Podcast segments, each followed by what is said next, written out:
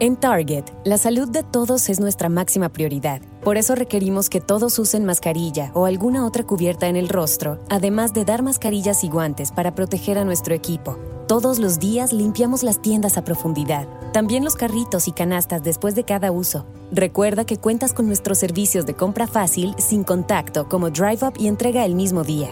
Creemos en estar siempre cuidándote. Siempre lo haremos. Conoce más en target.com diagonal a Bullseye View. Nada es más importante que la salud de tu familia y hoy todos buscamos un sistema inmunológico fuerte y una mejor nutrición. Es por eso que los huevos Egglands Best te brindan más a ti y a tu familia. En comparación con los huevos ordinarios, Egglands Best te ofrece 6 veces más vitamina D y 10 veces más vitamina E, además de muchos otros nutrientes importantes, junto con ese sabor delicioso y fresco de la granja que a ti y a tu familia les encanta. Todos queremos lo mejor para nuestras familias. Entonces, ¿por qué no los mejores huevos? Solo Egglands Best. Mejor sabor, mejor nutrición, mejores huevos.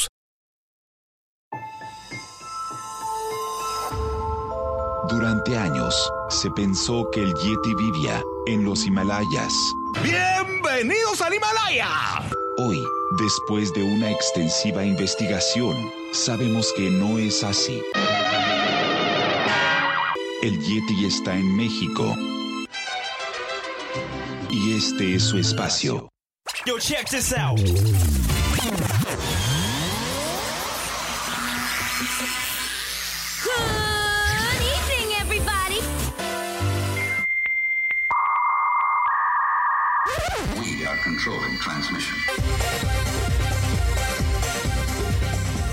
Estás escuchando la nueva temporada de La era del Yeti.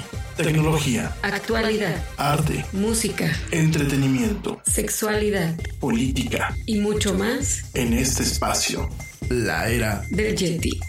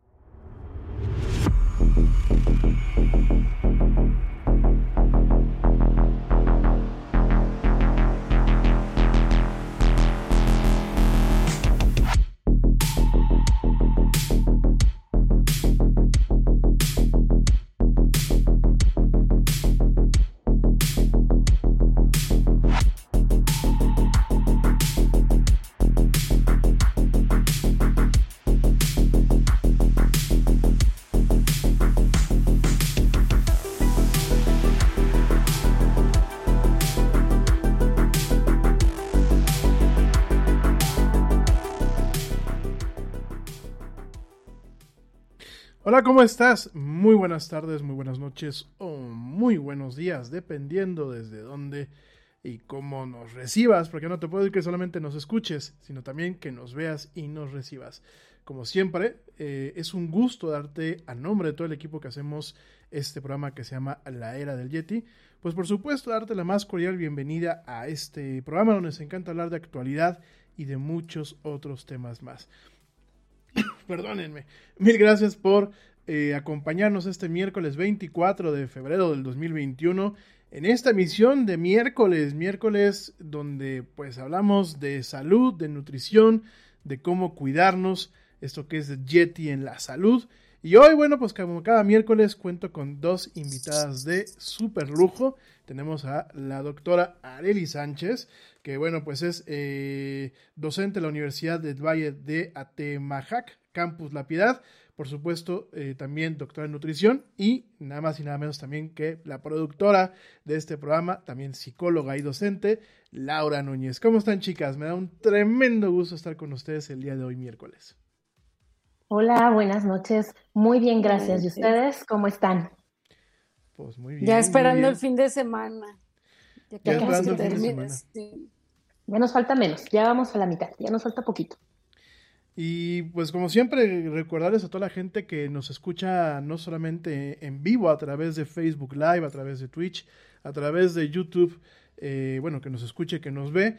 Además, recordarles que nos puede también escuchar en diferido a través de Spotify, iHeartRadio, TuneIn, Stitcher, Deezer, Castbox, Pocket Casts y bueno, prácticamente todas aquellas plataformas donde se encuentra el mejor contenido hablado de la red. Te recuerdo también que nos puedes encontrar en Amazon, en cualquier dispositivo compatible con Alexa. Sencillamente le dices, Alexa, reproduce el podcast de la era del Yeti y ahí, ahí nos encuentras. Justamente ahí, donde se encuentra el mejor contenido hablado de la red, ahí encuentras la era del Yeti. Oigan, chicas, pues miércoles de salud, miércoles de verdades, miércoles de pedradas. Ya tengo aquí mi, mi piedrita lista. Sobre todo, sobre todo porque parece ser que el tema de hoy, el tema de hoy va a ser bastante interesante. Es desórdenes alimenticios y trastornos de alimentación. Y por favor, pues súrtanse con la cuchara grande, arranquemos con la agenda de este tema. Digo, déjenme mientras ir por mis curitas, porque creo que vamos a recibir el día de hoy muchas pedradas. Cuéntenme. Pues vamos, lo primero que con lo que podríamos empezar es hacer una diferencia en lo, tr- en lo que es el desorden de alimentación como tal y lo que son los trastornos. En el tema de los desórdenes, ahí Areli nos podrá este, dar más recomendaciones y sugerencias para evitar este tipo de problemas. Pero en el tema de los trastornos, la verdad es que sí es un tema demasiado delicado porque ya tiene situaciones que son multifactoriales eh, desafortunadamente son producto de, de situaciones como las pasarelas, la moda, eh, los estándares de belleza, y esto nos obliga a tener este, algunos, algunas conductas que pueden afectar físicamente este, nuestro organismo. Como tal, yo considero que todos tenemos desórdenes de alimentación, eso sí podría ser en general. No necesariamente van de la mano con los trastornos, pero sí se acompañan en algunas ocasiones. Entonces, no sé al respecto, ¿tú qué opinas, Areli?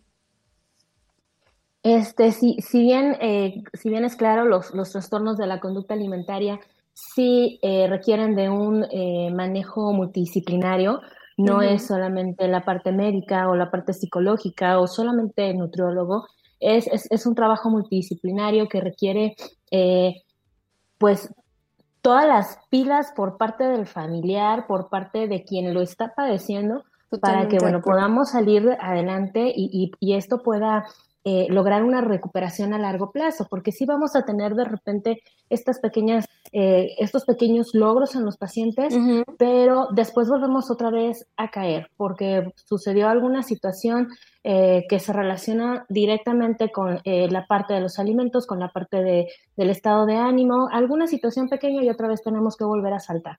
Entonces, sí es, es una eh, situación en la que el trabajo multidisciplinario es muy importante y Ujú. el que el paciente se sienta arropado, sobre todo por la familia, es eh, indispensable. Más que otra cosa, eh, esta protección familiar nos va a ayudar muchísimo a que podamos eh, trabajar y ir en paso a paso con cada uno de los objetivos que nos podamos ir este, planeando a corto, mediano o largo plazo. Si bien eh, las referencias bibliográficas nos mencionan tanto a los desórdenes como a los trastornos como un mismo ente, eh, la parte de los, de los desórdenes tal vez está eh, un poco más relacionada con, con esta parte de, de, de, la, de los pensamientos, de los sentimientos, Sí. de, la, de la parte de visual, cómo veo mi cuerpo, cómo eh, esta parte del ambiente, cómo afecta de la directamente aceptación. exactamente de la aceptación. Y bueno, los trastornos están un poco más relacionados con eh, las alteraciones este, que no meramente van a ser por una decisión propia, sino que también, como lo mencionabas hace rato, es una situación multifactorial eh, y que, bueno, están de la mano con eh, la ingesta de los alimentos y también con la distorsión en el acto de, de, alimentarnos, es decir, o no como o como de más.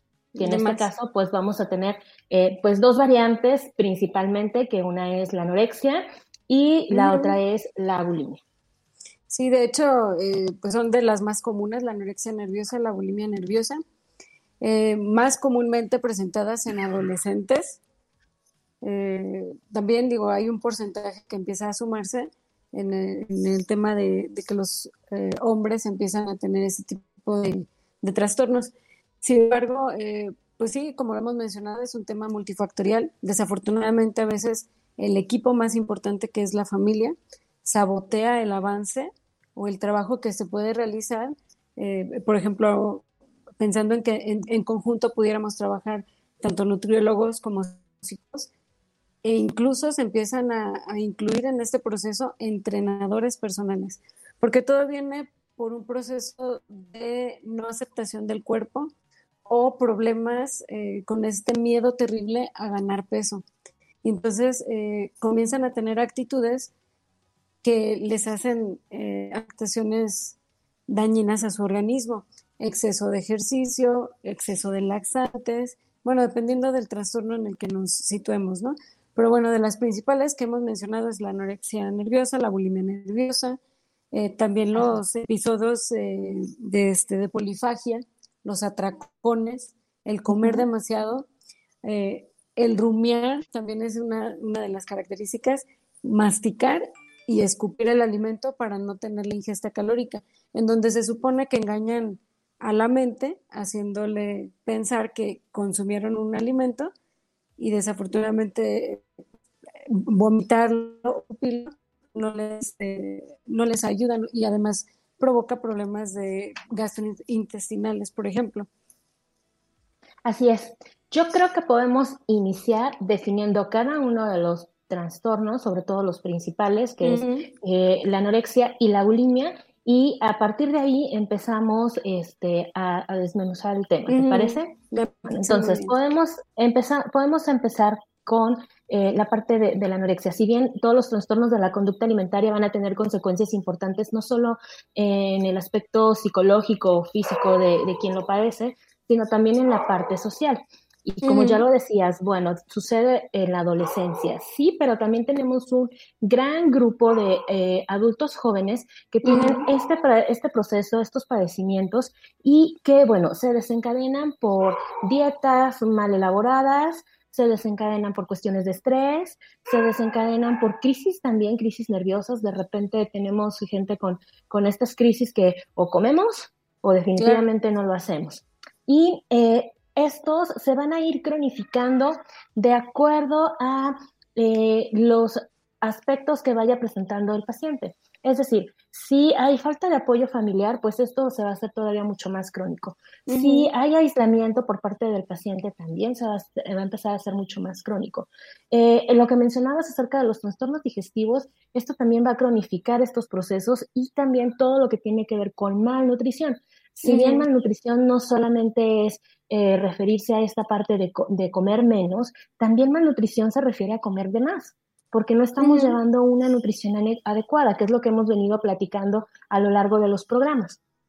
Entonces, esto también puede estar relacionado con algunas situaciones suicidas, sobre todo a nivel de adolescentes, que es donde pues prácticamente debemos de tener como todo el ojo para eh, poder observarlos y realmente poder checar si hay un cambio en las conductas.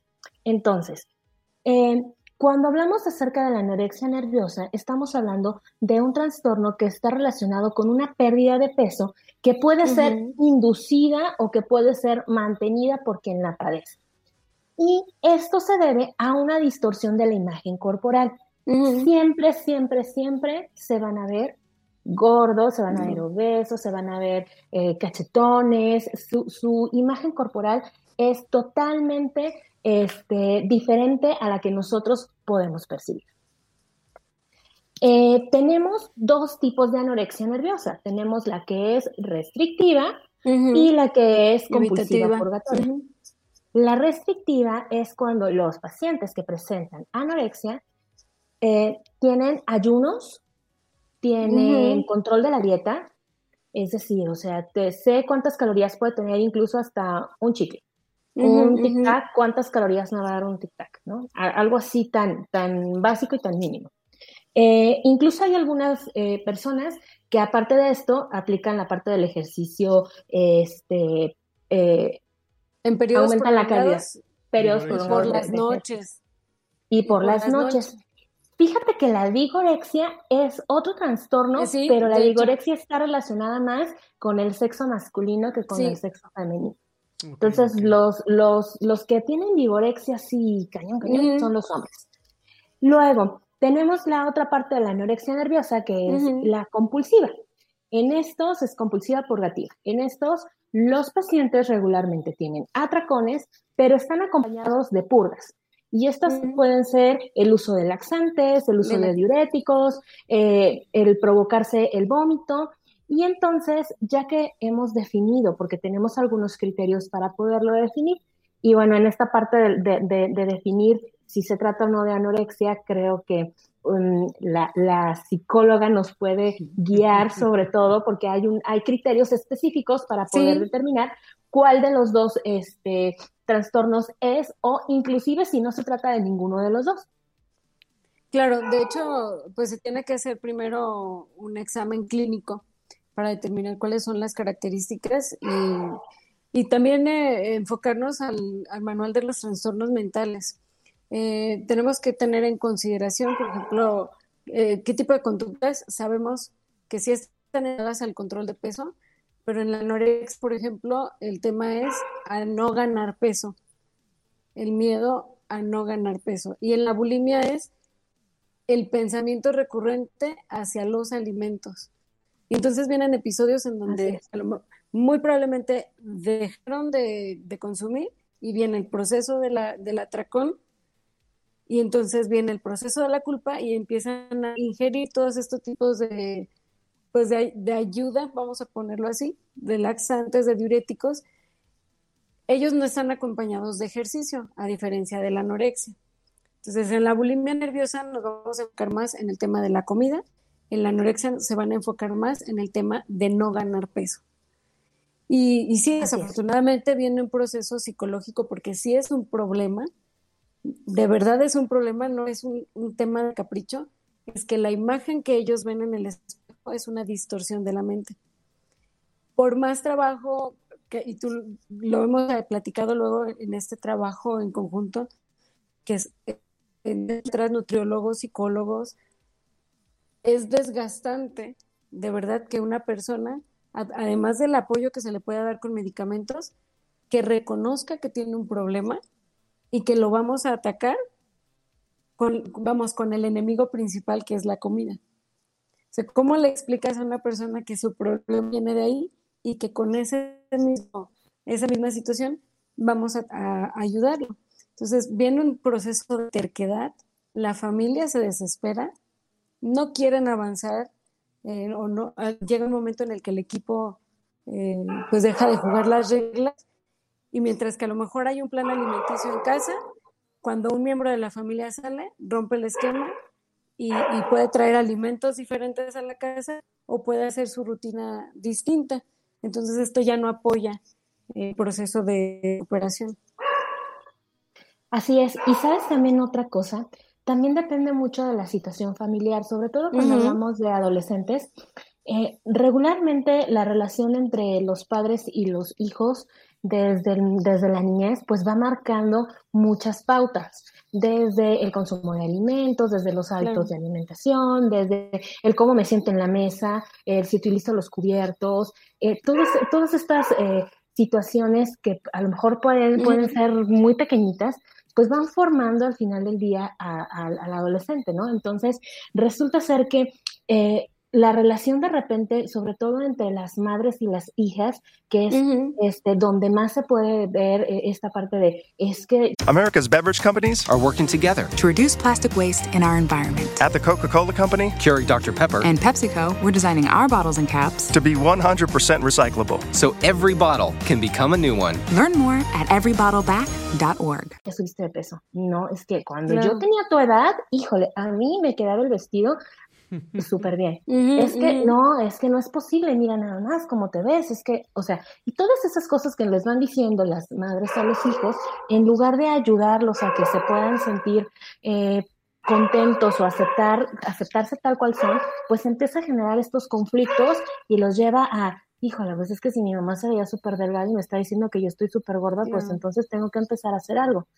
Y aquí se empiezan a desarrollar pues todos los problemas.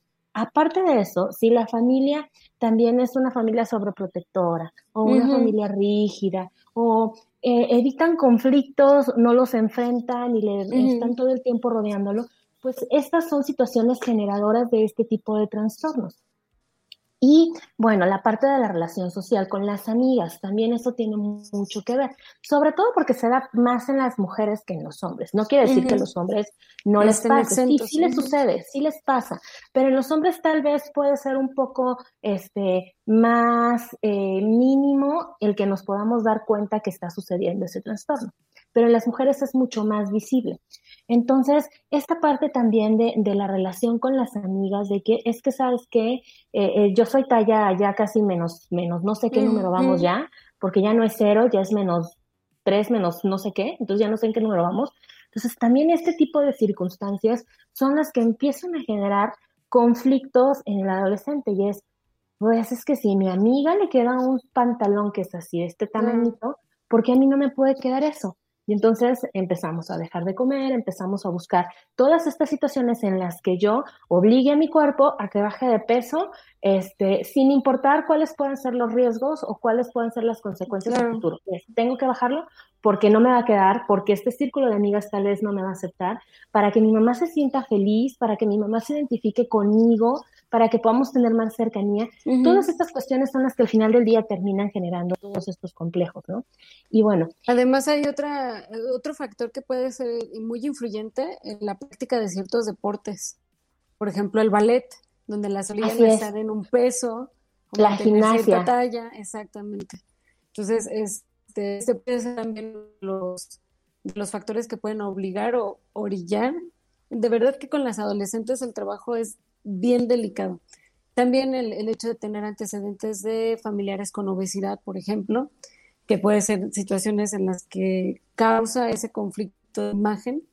Y pues bueno, la verdad es que si nos pusiéramos a hacer una lista de todas las posibles situaciones que esto desencadena, la verdad es que nunca terminamos porque pues viene también el tema de la cultura, de la gastronomía, eh, pues de las actividades sociales, las actividades deportivas, el tema de las marcas.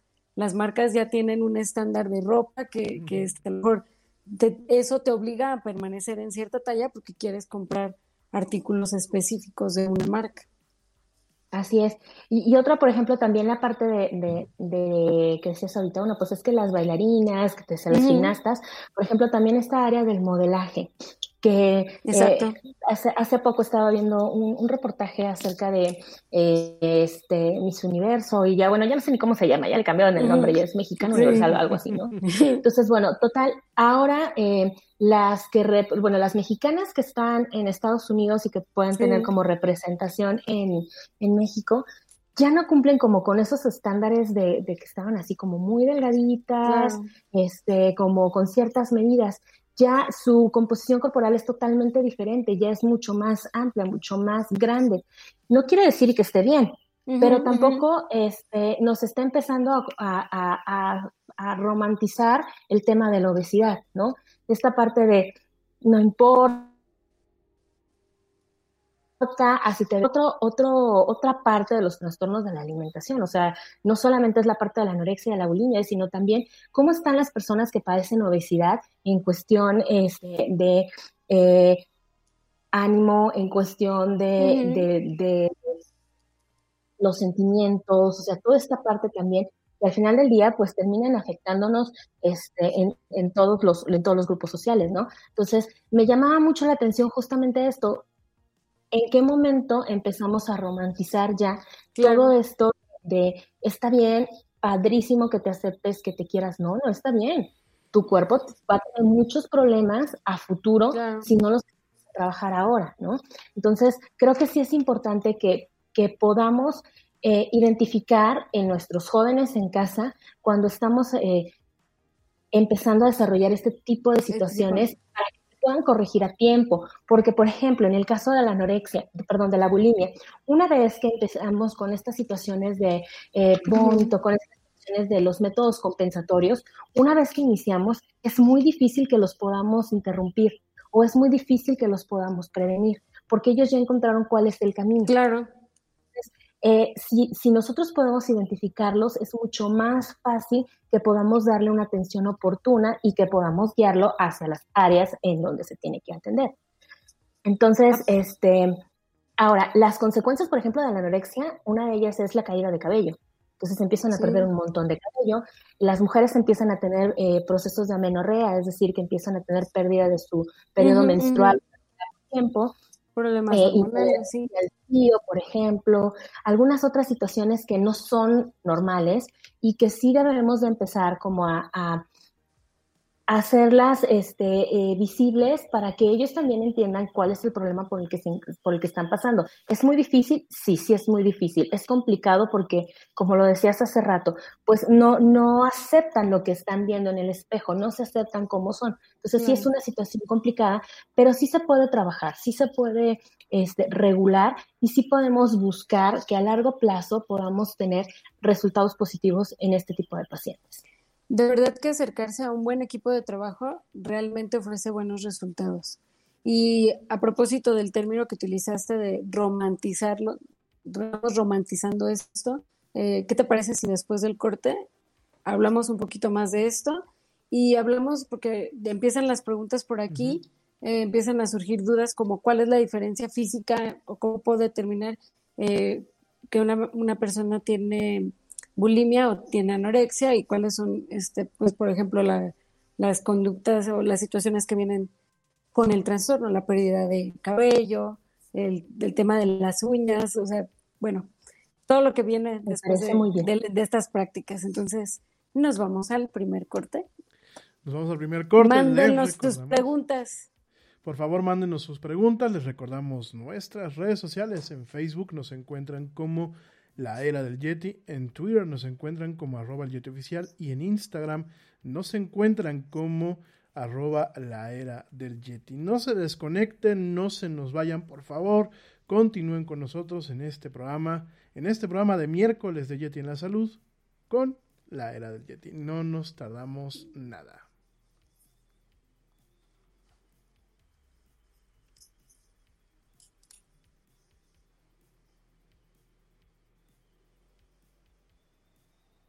Yo, check this out. Este corte también es moderno.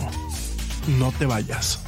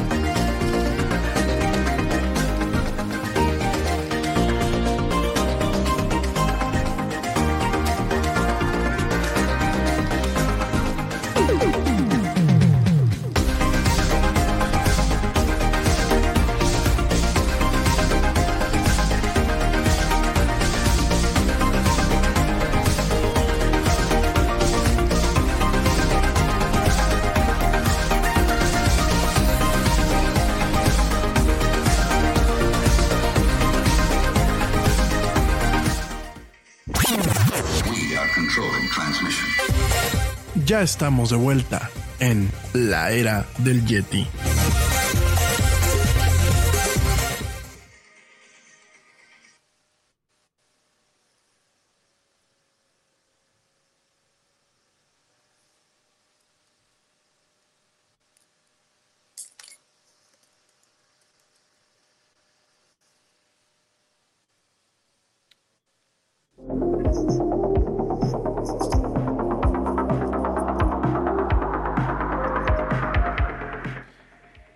Y ya estamos de vuelta en esto que es la era del Yeti. Mil gracias a la gente que continúa acompañándonos, que continúa escuchándonos, que continúa pues poniéndose en contacto con nosotros.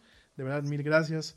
No importa desde dónde nos vean o, desde dónde nos escuchen, bienvenidos y gracias por estar con nosotros en esta emisión, en donde estamos hablando de nutrición, en donde realmente estamos desmenuzando, porque pues todo lo que han estado platicando hoy en la noche, tanto la güera como Areli, pues es muy importante porque muchas de nosotros no lo entendemos.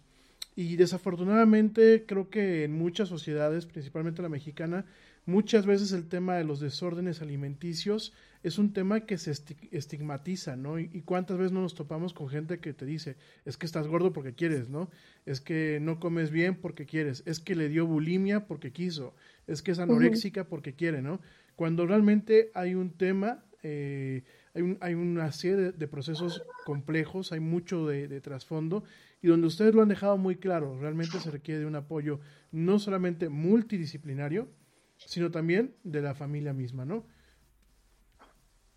Sí, fíjate que antes de, irnos a corte hablábamos de un término que la verdad me, gustó mucho porque es lo que está sucediendo, el tema de romantizar, como decías, eh, pues el hecho de, no hacer algo por tu cuerpo, en el caso de quienes eh, no les importa, no les preocupa, ¿no? Estamos romantizando el que sí, la aceptación y demás, pero esto nos ha llevado también a episodios en donde la gente, eh, incluso por popularidad, por tener seguidores, por tener fama, por hacerse viral, por el tema que tú quieras.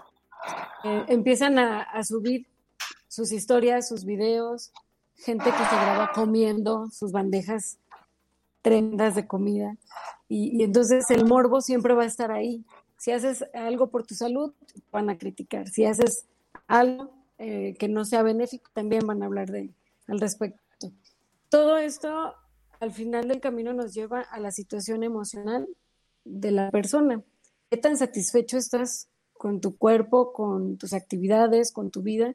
Porque de ahí se van a desprender otro tipo de, situaciones. Sí, así es. Y, sobre todo, ¿sabes también qué pasa? Este, muchas veces eh, culpamos también a, es que los medios de comunicación, sí. es que eh, en las revistas, es que esta, por ejemplo, esta dieta dice que si me como siete manzanas al día, voy a bajar tres kilos en una semana. Entonces, pues voy a comerme las tres manzanas, las siete manzanas al día, está genial. Pero detrás de comerte siete manzanas al día, ¿qué pasa? ¿Qué sucede?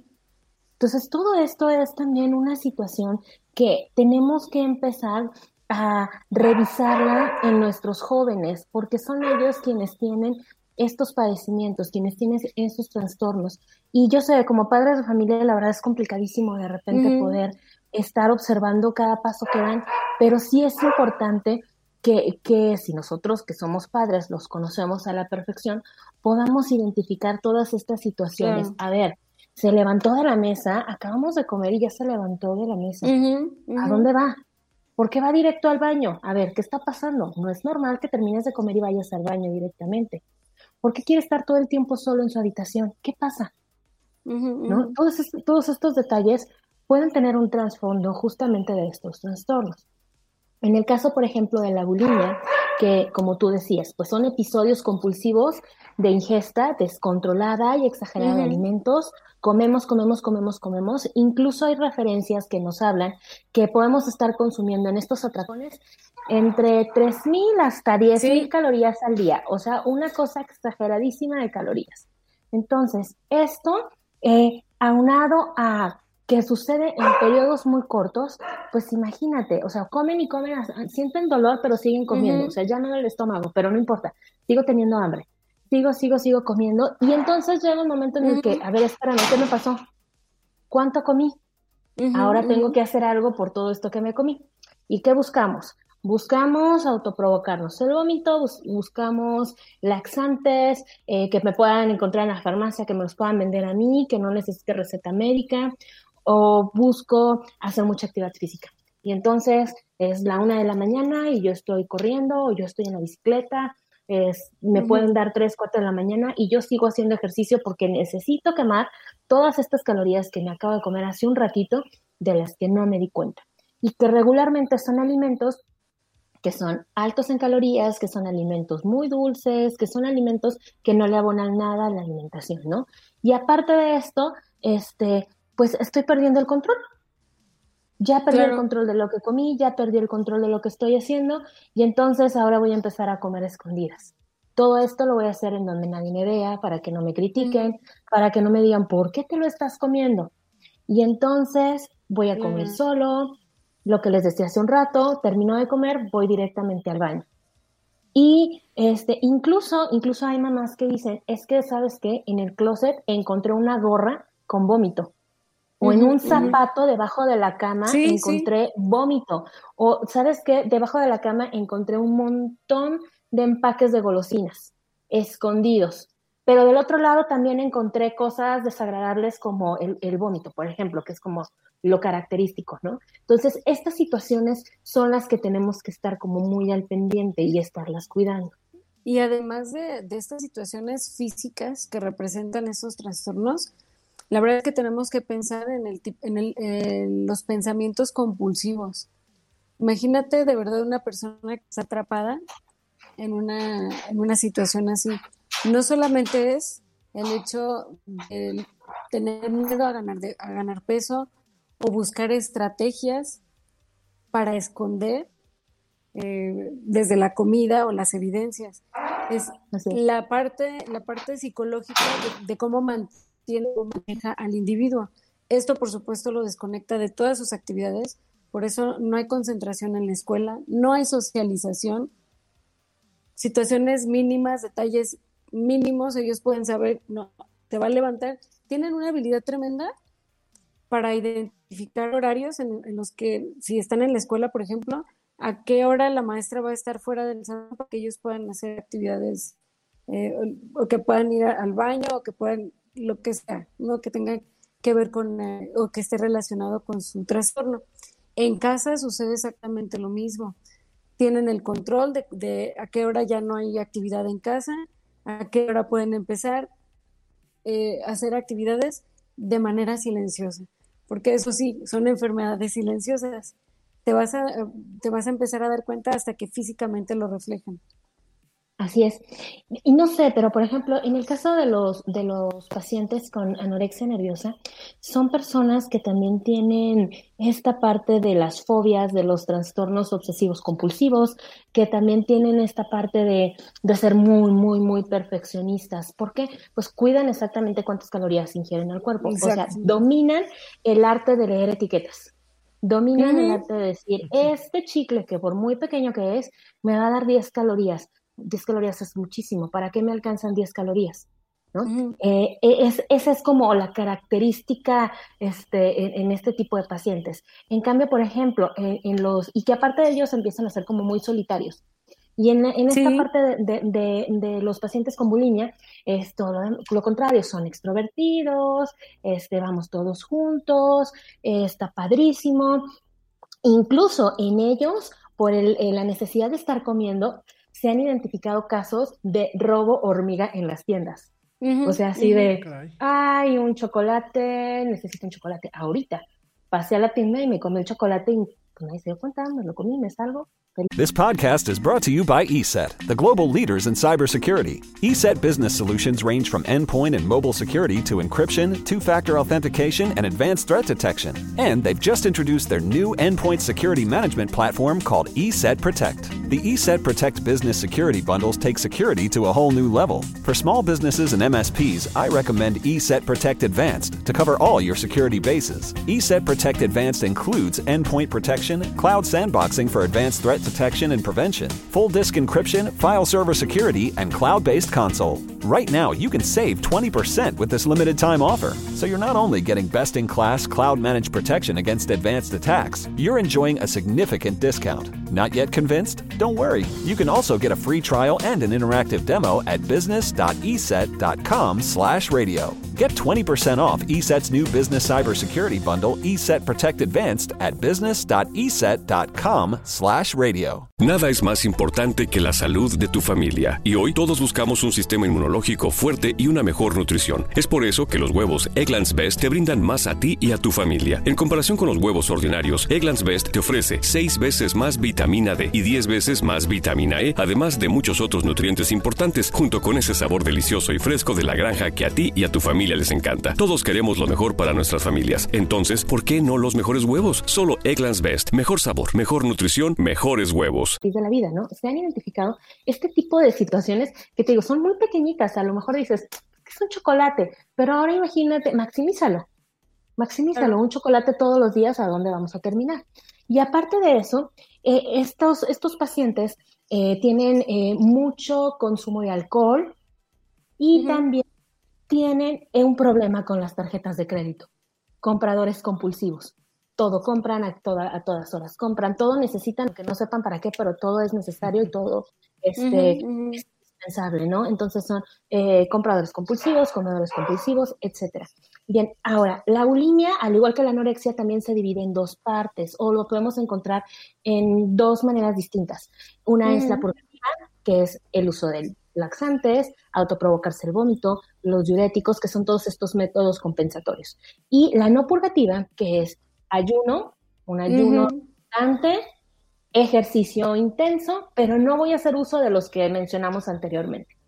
De repente voy a tener atracones otra vez, pero va a llegar otro otro momento de ayuno, un ayuno prolongado y actividad física. Ahora, hay muchos incluso que utilizan esta parte de la intoxicación hídrica, sobre todo cuando hablamos de anorexia. Toman mucha agua, mucha, mucha, mucha, agua para evitar alimentos.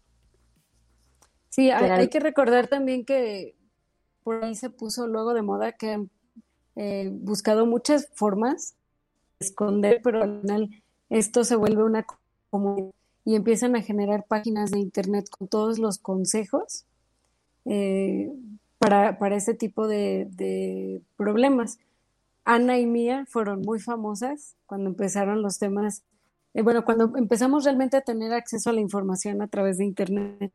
Y entonces Ana y Mía fue una comunidad que se dedicaba a dar tips para bajar de peso, para, eh, así como lo manejabas, ¿no? Que una galleta salada me tiene que durar en este día, eh, la voy a consumir en cuatro partes o en, seis periodos. Eh, una almendra, cosas, o sea, buscaban la manera de distribuir equitativamente las calorías, pero en la menor proporción. Y entonces la gente, bueno, de alguna manera empezaron a tener estrategias para conectarse.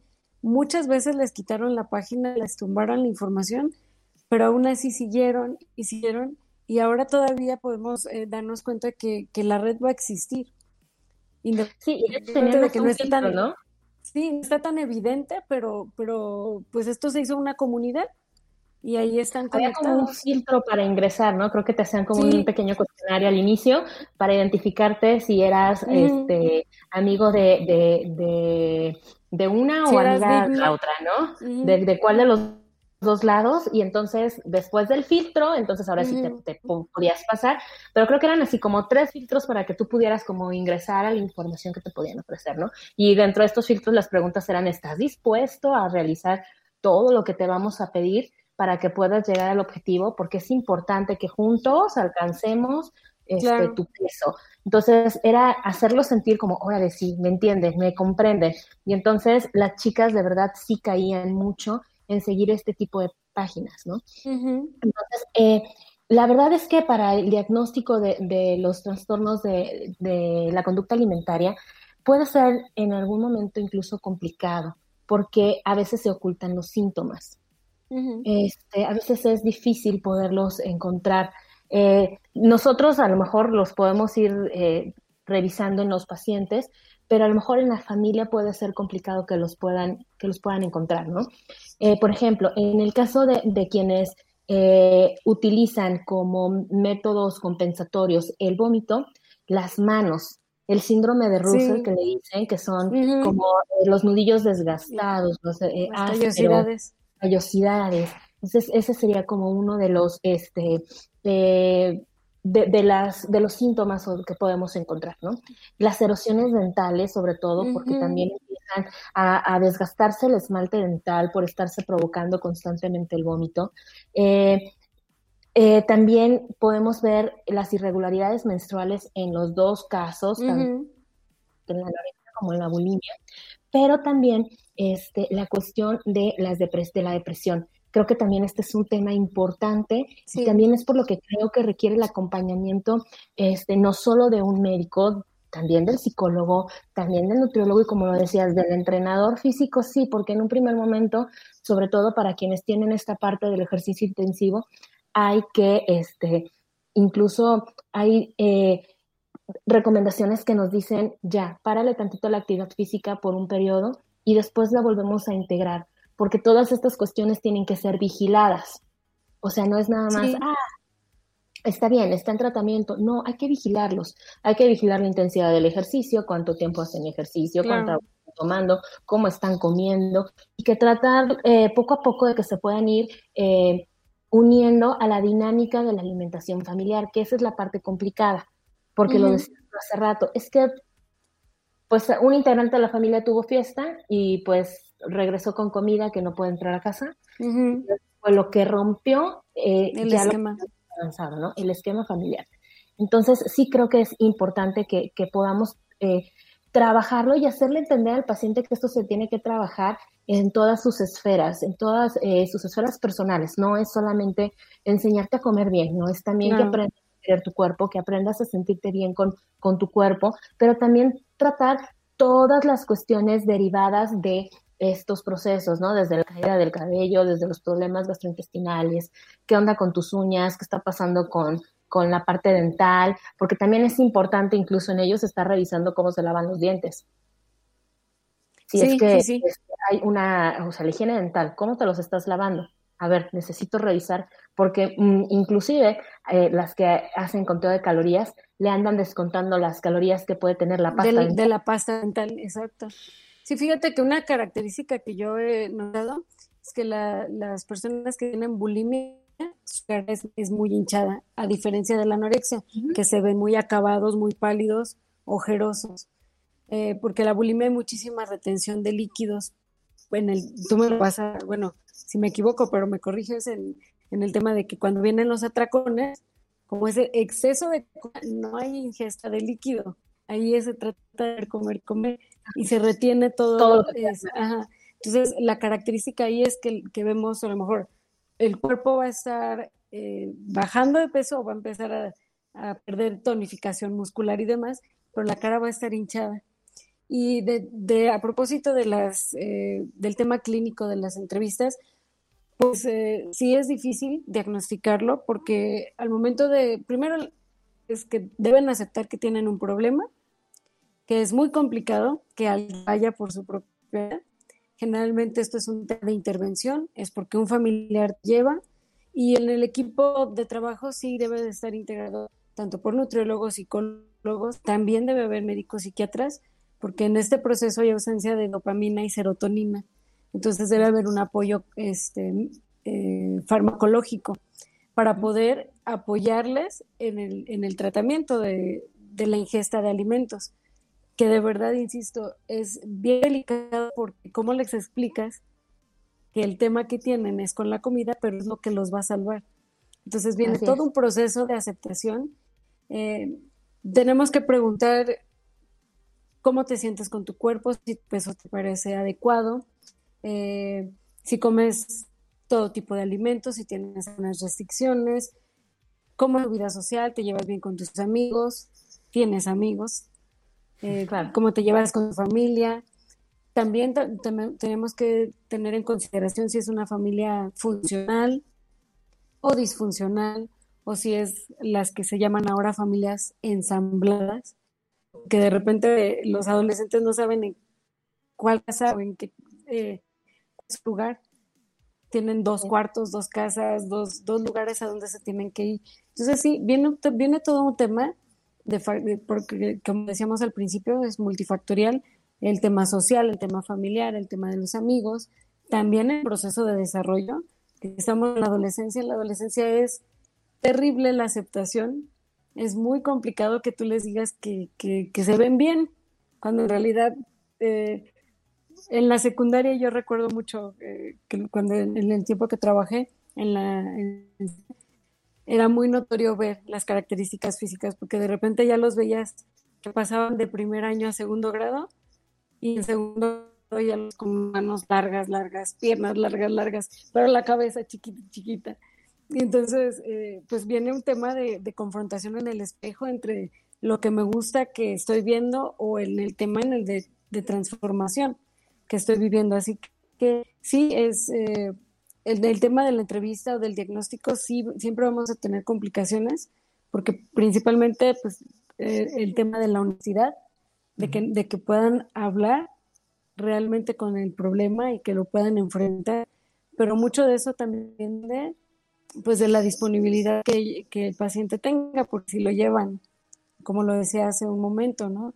Si es un tema de intervención y alguien lo refirió, va a ser muy difícil que podamos este, hacer un trabajo en conjunto. Sí, claro, pero también estoy a favor de que por algún lugar tenemos que empezar.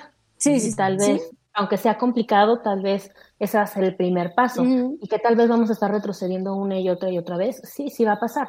En este tipo de cuadros los retrocesos son muy comunes. Podemos estar estables un momento y otra vez volvemos a recaer y otra vez hay que volverlo a, empezar de cero.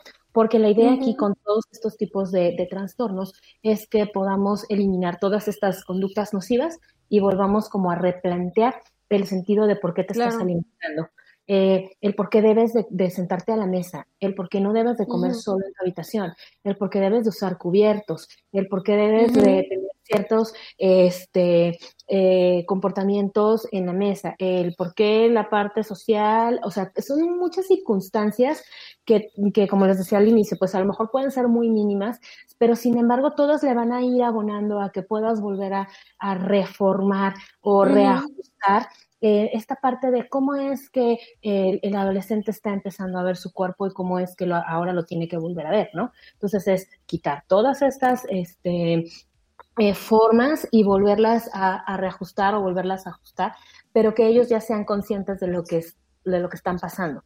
A diferencia de cuando empezamos, que no tenían la conciencia de qué sucedía, pero que sabían que ahí estaba, ¿no? Que sabían que estaba pasando algo porque pues, no es normal que comas tanto, no es normal que estés cuidando que una almendra tengo que partirle en ocho pedazos para que me dure todo el día. ¿Sí? O sea, son situaciones que no son normales, pero que sí tenemos que eh, tratar de irlas este, haciendo eh, entender al, paciente para que eh, sea mucho más fácil el tratamiento, sea mucho más fácil el apego al tratamiento y podamos tener más resultados. Ahora, estos no son los únicos trastornos. Hace rato hablábamos de, algunos otros.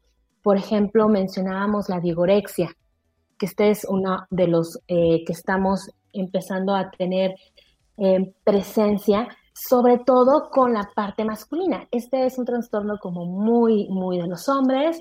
Es una situación en donde hay una obsesión por cuidar la figura, que se vea bien. Yo siento que se ve bien yo siento que mi figura está este, bien marcados mis músculos. Yo, yo hago mucho ejercicio y estoy tomando a lo mejor un montón de cosas que me ayudan a marcarme, pero a lo mejor, a lo mejor no estamos viéndolo de la manera correcta, ¿no? No estamos haciendo las cosas de la manera correcta, ¿no? Estos esquemas de, de, de la distorsión corporal también este, se ven reflejados en la vigorexia. Luego tenemos, por ejemplo, la alcoholexia. Este es otro trastorno. La Sí, dime. Justamente este, te iba a comentar que desafortunadamente, eh, pues algunos trastornos van acompañados de otros como este. empiezan a tomar eh, demasiado alcohol para evadir o empiezan a consumir antidepresivos eh, o, buscan estrategias para aislarse de las realidades. Al final de cuentas, una recuperación así es difícil porque teniendo un problema le agregas condiciones adicionales, sí, es, difícil. Porque en, este, en esta parte de la alcoholemia, por ejemplo, este, el, paciente puede estar con cuadros de anorexia, o puede estar con cuadros de bulimia, o puede estar con ambos cuadros más el alcohol. Entonces, es- es un poco más complejo este tipo de situaciones. Y, por ejemplo, en este tema de la alcoholexia y en general de los trastornos, se necesitan también grupos de apoyo. Sí.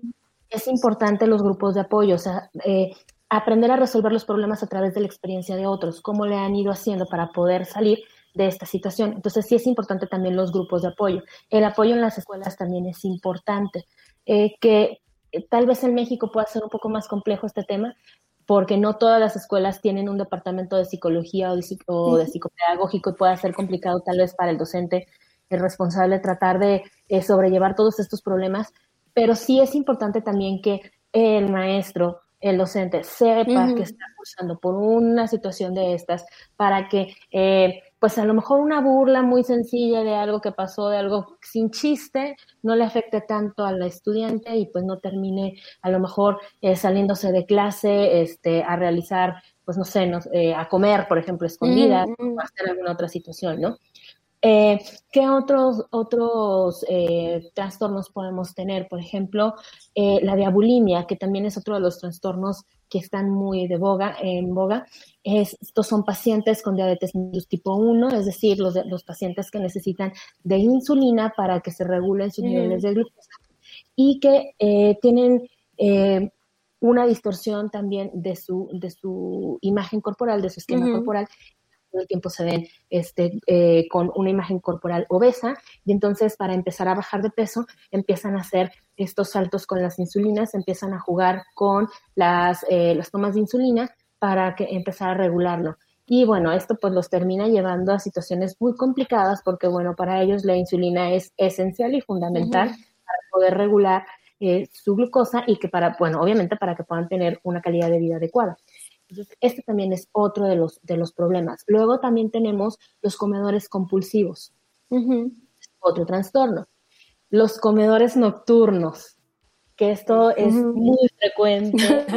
Perdón, ya empecé con las pedradas, pero los Yo, comedores yo pensé que no iban a llegar, pero sí. Sí, los comedores nocturnos, la verdad es que este, con ellos sí es también una situación muy compleja, eh, porque aparte de todo esto, estos pacientes, eh, los atracones son en la noche, mucho, mucho, mucho toda la noche como, y en la mañana regulo todas las calorías, incluso hay, hay pacientes que no comen nada durante el día y se esperan a llegar a casa en la noche, y entonces es abrir el refrigerador y venga tu reino todo lo que pueda caber en mi cuerpo, ¿no? Eh, luego tenemos también los que tienen eh, o los que son comedores selectivos. Estos Ujú. comedores selectivos es, esta es una situación como muy interesante. Por, eh, para que puedan eh, ser como considerados con, con este término como de selectivos, Ujú. necesita que hayan pasado un montón de años este, comiendo alrededor de 10 a 15 alimentos, no más. Ujú. Es lo único que puede Ujú. entrar en su dieta, de 10 a 15 alimentos. Y entonces, ellos es bien complicado la situación social porque ellos no pueden ir a comer a la casa de nadie porque quién sabe lo que vaya a tener. A lo mejor me van a dar algo que yo no puedo comer. Entonces, si van a tener una reunión, regularmente ellos comen antes de ir a la reunión para evitar eh, comer ahí. O incluso son de las personas que llevan Ujú. este, sus propias botanas para poder consumirlas con el resto de las personas, eh, porque esto, ellos sí tienen este, estos trastornos obsesivos compulsivos así muy, muy, muy marcados. Entonces, mínimo por lo menos así como 10, 15 alimentos aproximadamente. Y luego también tenemos este, otros pacientes que son también bastante interesantes, que es la permarexia. Y este está muy de Ujú. moda, porque son aquellas personas que están a dieta todo el tiempo, pero su Claro. característica es que sus dietas no son dietas controladas. Es decir, estoy leyendo una revista y aquí dice que la dieta de la luna me va a funcionar, voy a bajar de peso, la voy a seguir. Ay, no, no, no, no, la dieta de la luna no me funcionó en dos días. Ah, acabo de encontrar en internet que la dieta de no sé quién, de Marte, me va a ayudar a bajar de peso en no sé cuánto tiempo. No, tampoco me funcionó. Ahora ah, acabo de encontrar en esta, así, este, son este tipo de personas que saltan de una dieta a otra sin control y que, bueno, al final Sí, del día afectándoles más de lo que ya este, podíamos, eh, podíamos este, afectarlos, ¿no? Y eh, no sé si me falta algún otro, creo que son como de los Eh, más. Sí, yo por ejemplo aquí tengo el, el, el trastorno restrictivo, pero este sí, plano, nada de ingesta. ¿Por qué? Porque puede ser de repente manifestado en niños por tema de capricho, no quiero comer, no quiero comer, no quiero comer. pero eh, en el momento en el que les toca la ingesta es cuando empiezan a hacer la selección. Entonces voy a comer, pero solamente lo que yo quiera, no lo que tú me estás ofreciendo. Entonces, eh, en ese punto sí empieza a convertirse en un problema, porque ¿cuál es el objetivo de, la mamá? Ella quiere que coma. Y si lo veo que no está comiendo y está pidiendo, no sé qué se te ocurre, pizza, una madre pizza. Pizza, pizza, pizza. Quiero que coma. Entonces, ajá. Entonces es la parte restrictiva. Y pues nada, finalmente eh, otras eh, consecuencias que pueden venir acompañadas. Ay, perdón, ya me desmayé. Otra de las, de las consecuencias eh, que empiezan, por ejemplo, adicciones acompañándose a los trastornos, el consumo del tabaco, como lo habíamos dicho también, el alcohol, este, empiezan a, evitar este tipo de, o bueno, a tener este tipo de conductas recurrentes para acompañarlas o para hacer eh, a un lado el, el, trastorno y ocuparte en otras situaciones, canalizarlo, por decirlo así. Claro, ya me acordé de otra, la ortorexia. Sí, sí, sí. La ortorexia, que bueno, que esta es la parte de la dieta perfecta.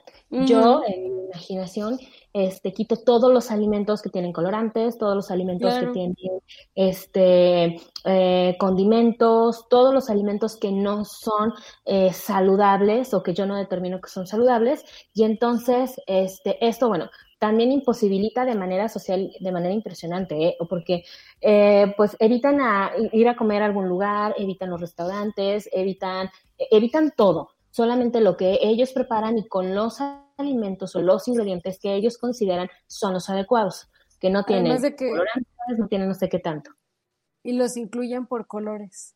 Ah, sí. Que dieta verde, dieta roja, dieta no sé, o sea, son colores de, de alimentos que pueden exclusivamente consumir en ese periodo.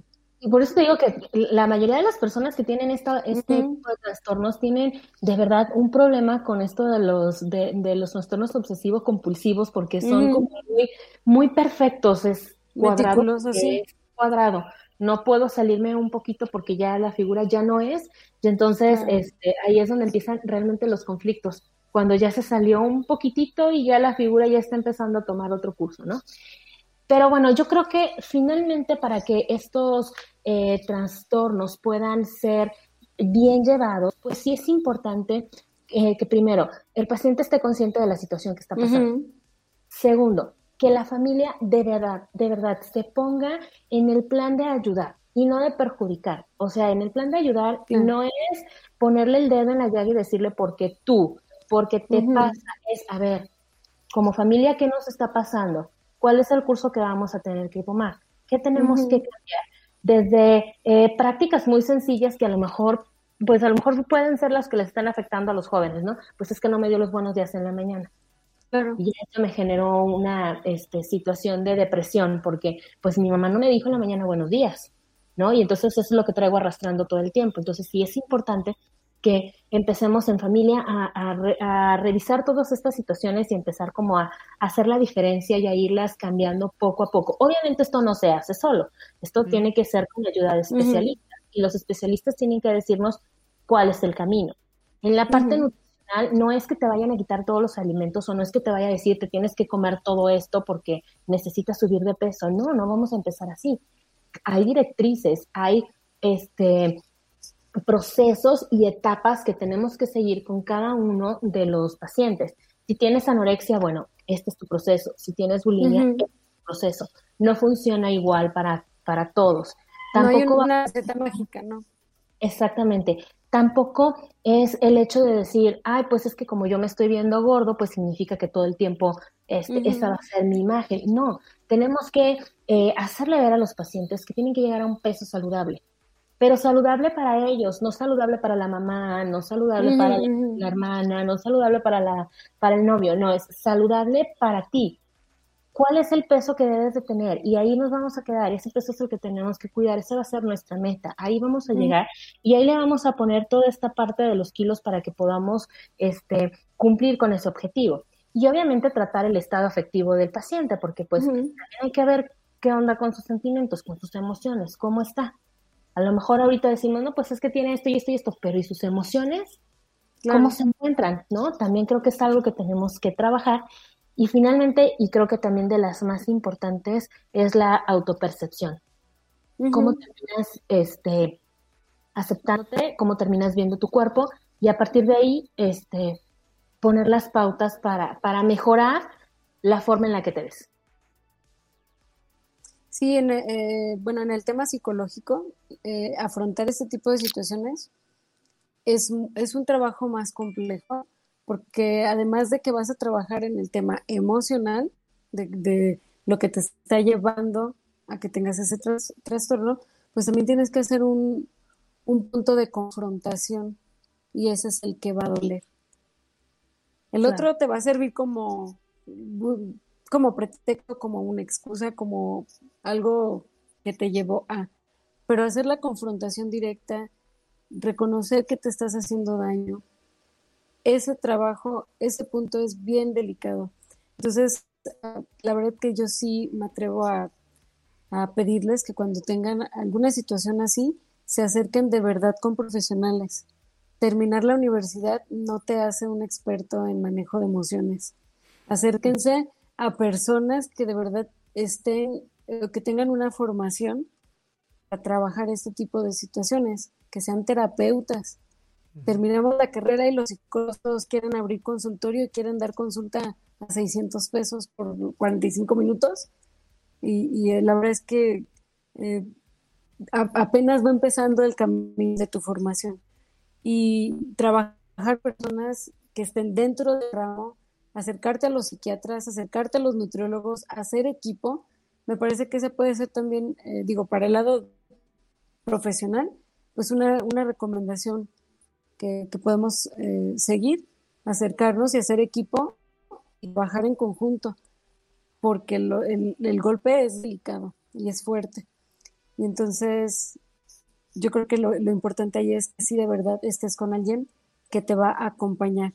Si nada más se va a dedicar a darte, yo creo que no, no vas a avanzar. Nos quedan escasos minutos de programa. La verdad es que se nos fue como agua a la plática. Yo estoy mudo porque realmente mucho de lo que... No, hay que ser francos, ¿no? Eh, tenemos muy mal dimensionado realmente el problema de la obesidad en México. Se piensa que es porque comemos mal, se piensa que es porque nos gusta ser gordos, se, piensa que es porque le entramos a la garnacha o porque le entramos este, a los antojitos mexicanos. Y realmente con esta plática yo creo que tanto, tanto un servidor como el auditorio nos hemos quedado un poco de, es que hay mucho más detrás de un problema de, alimentación, ¿no? Y no solamente es el, el extremo del lado de, de, la, de, la, obesidad, también es el extremo del lado de aquellos que tienen un tema de anorexia. Eh, hay una serie que se llama Chicago Med, muy recomendada para la gente que le gusta el tema de, medicina y también, bueno, a los que les gustan series, este, pues un poco en donde a los eh, servicios, eh, tanto lo que son bomberos, médicos y policías, los ponen en un cierto nivel. Y, me viene mucho a la, a la, cabeza un episodio en donde una muchacha, una muchacha totalmente anoréxica, de las que cuentan calorías, de las que inclusive ya había estado en el hospital, ya tenía, le, habían puesto la, la sonda nasogástrica, y de hecho ella se pone a tratar de negociar cuántas calorías le iban a suministrar este a través de la sonda nasogástrica, que es cuando tú dices, oye, espérate, traes algo, o sea, es algo que, que choca mucho, ¿no?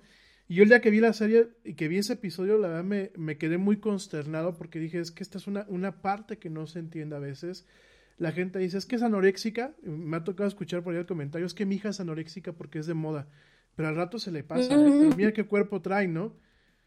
Y, y, realmente son enfermedades que terminan acabando por vidas enteras, porque está, eh, en el caso de este personaje, como tristemente en, el, en la realidad, muchas muchachas han fallecido por un tema de anorexia y fallecen en condiciones muy lamentables porque no es una muerte, vaya, no es una muerte agradable, si lo quieren ver así, ¿no? Entonces, de verdad, esto es un, un tema muy esclarecedor, esta perspectiva, tanto por el lado de la nutrición como por, el lado de la salud mental, es una perspectiva desgarradora, pero al mismo tiempo, pues, esperanzadora, porque creo que se cuentan con los profesionales, con los recursos y con los conocimientos para poder tratarlo. Y yo me quedo mucho con lo que acaban de decir, ¿no? Invitar a la gente a que cuando detecte un problema, no solamente consigo mismo, porque en ocasiones es muy difícil pues entender que uno está enfermo al final del día. Pero si lo detectas con un familiar, al igual que con los casos de depresión, al igual que con los casos de adicciones, más que estigmatizar y juzgar, realmente buscar acercar a esa persona a, el, a profesionales de, la salud, como lo pueden ser, ya lo acaban de decir ustedes, el nutriólogo, el médico general, el psicólogo e inclusive el tema del, del psiquiatra, ¿no? Así es. Sí, así es. Y sabes también que creo que, que, debemos de incluir en, en, este, en este grupo de, profesionales. Eh, al final del día, el, el, hecho de que nosotros podamos determinar eh, que está pasando por un trastorno, por una situación complicada, al final del día es realmente eh, ver la realidad de las cosas, hacia dónde va el sentido de la vida del, del, del, joven, ¿no? Porque pues tú bien dijiste ahorita, es que acabo de, acabo de ver el programa y pues resulta que termina de, una manera muy triste. Claro, sí, es una situación muy triste. Entonces a esto hay que sumarle que no, los jóvenes no van a ser profesionales en el manejo de sus emociones ni van a ser profesionales en el manejo de la alimentación, ni van a ser profesionales en la forma de decirme que están bien cuando yo sé de antemano que no están bien. Entonces, sí es importante que nosotros, desde las perspectivas en las que nos toque trabajar con adolescentes, con jóvenes universitarios, porque también se da mucho en esta etapa, eh, poder observar estas situaciones que nos que sean situaciones de alarma, sabes que no está bien. Ok, esto que está pasando no está bien y entonces empezarlos a encaminar hacia las áreas correspondientes, porque también hay que aceptar que no somos todólogos. Esa también es otra situación.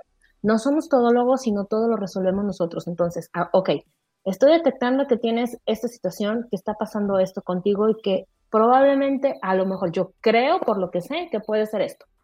Entonces, vamos a orientarte, vamos a ver qué podemos hacer para que salgas de esto, porque tristemente, este, lo hablábamos en, en el programa pasado, eh, tenemos una cantidad importante de adultos mayores porque los jóvenes son poquitos, porque no hay no hay una cantidad importante de jóvenes realmente. Tenemos pocos jóvenes y estamos empezando a tener esta explosión demográfica de muchos adultos mayores. Entonces pues también hay que cuidar los jóvenes que tenemos ahora para que puedan tener una buena calidad de vida y podamos decir al final que forman parte justamente de esta explosión demográfica. Y un tema que muy probablemente vamos a tocar más adelante, pero que es el tema de la inteligencia emocional. Nuestros jóvenes no saben, es una materia de la universidad, ajá, y cómo estás con el, realmente es eh, con el manejo de tus emociones y si estás tomando decisiones inteligentemente. Entonces, eh, también está asociado con, este proceso de la ingesta alimenticia, de las relaciones sociales, y muy probablemente lo vamos a tocar más adelante. Perfecto. Totalmente. Dicen, los lomitos que ya, que ya, ya, ya, ya, es hora. Ya es hora. Se lucieron. Se lucieron. Cerraron con broche de oro. Totalmente. Pues muchísimas gracias. Verdad que, sí, se quedaron así de, ¿ya? ¿Qué? Inteligencia emocional. Oh, La verdad, mil, mil gracias. Creo que el programa de hoy debe de continuar. Obviamente, todos los miércoles tenemos aquí a la doctora Areli, Sánchez para platicar ese tema y a, la, y a, la, doctora Laura Núñez, maestra Laura Núñez. Pero definitivamente creo que es un, es un tema que deberíamos de continuar. Creo que algo que se nos quedó en el tintero y justamente te estaba viendo la notificación. Discúlpame, no lo vi en, en tiempo y en forma. Pero, por ejemplo, me, me, platicaban de cómo tratar la ansiedad y sobre todo la ansiedad cuando determina, pues, obviamente generando un trastorno alimenticio, ¿no? Ya no nos da tiempo, ya lo platicaremos, pues, la próxima semana, quizás sea de lo que se nos queda en el tintero. Pero de verdad, mil, mil gracias, mil gracias a toda la gente que, pues, hoy estuvo conectada, que estuvo mandando mensajes. Sé que por la naturaleza del tema, pues, mucha gente o no se animaba a mandarlos en el chat o nos, nos los estuvo mandando en privado. Gracias de verdad por la confianza. Igual vamos a ir tocando los temas poquito a poquito y con toda la sensibilidad del mundo para evitar, pues obviamente que esto eh, hiera cualquier tipo de, susceptibilidad. De verdad, mil, mil gracias. Un tema muy, muy... Eh, cuando empezó yo todavía estaba bromeando, ¿no? De las pedradas y eso.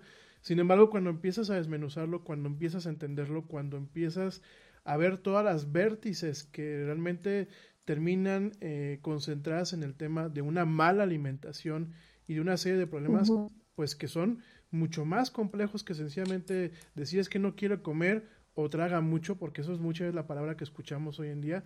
Es que está gordo porque traga mucho. Luego, eh, es que está muy flaca, échenle un bolillo para que coma algo, ¿no? Entonces creo que realmente tenemos que empezar a tomar las cosas con seriedad.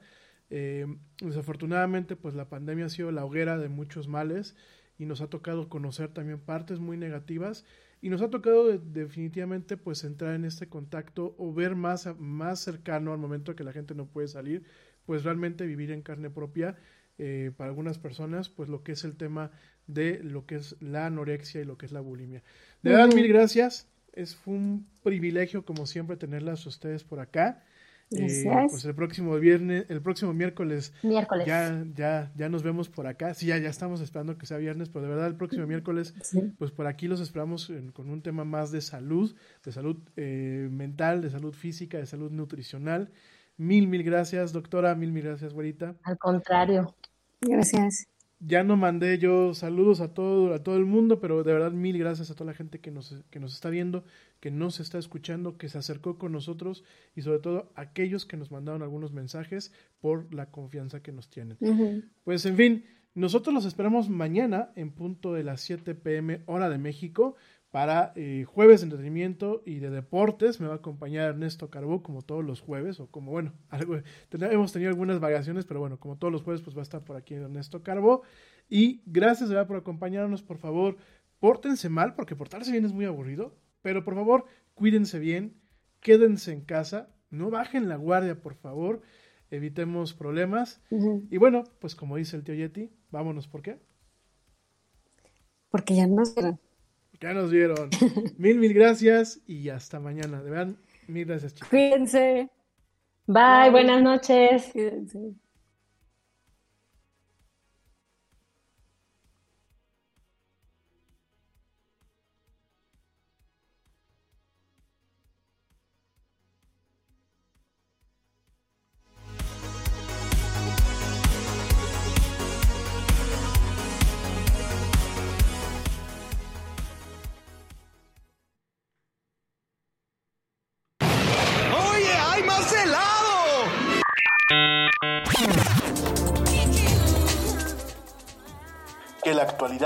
No te deje helado.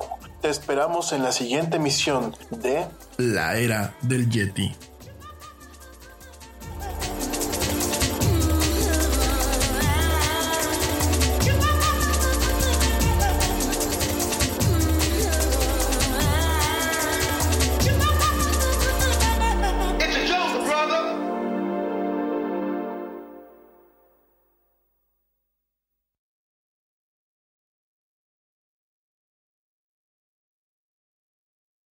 What you doing? Designing my new 2021 Nissan Kicks online in the Kicks Color Studio. I give each a special name. This one's electric blue, orange, red, white. I call it the gumball machine. You think it's me? I feel like you're more of a red velvet guy. Limitless possibilities. With over 100 million available color combinations and Bose Personal Plus system in the boldly new 2021 Nissan Kicks.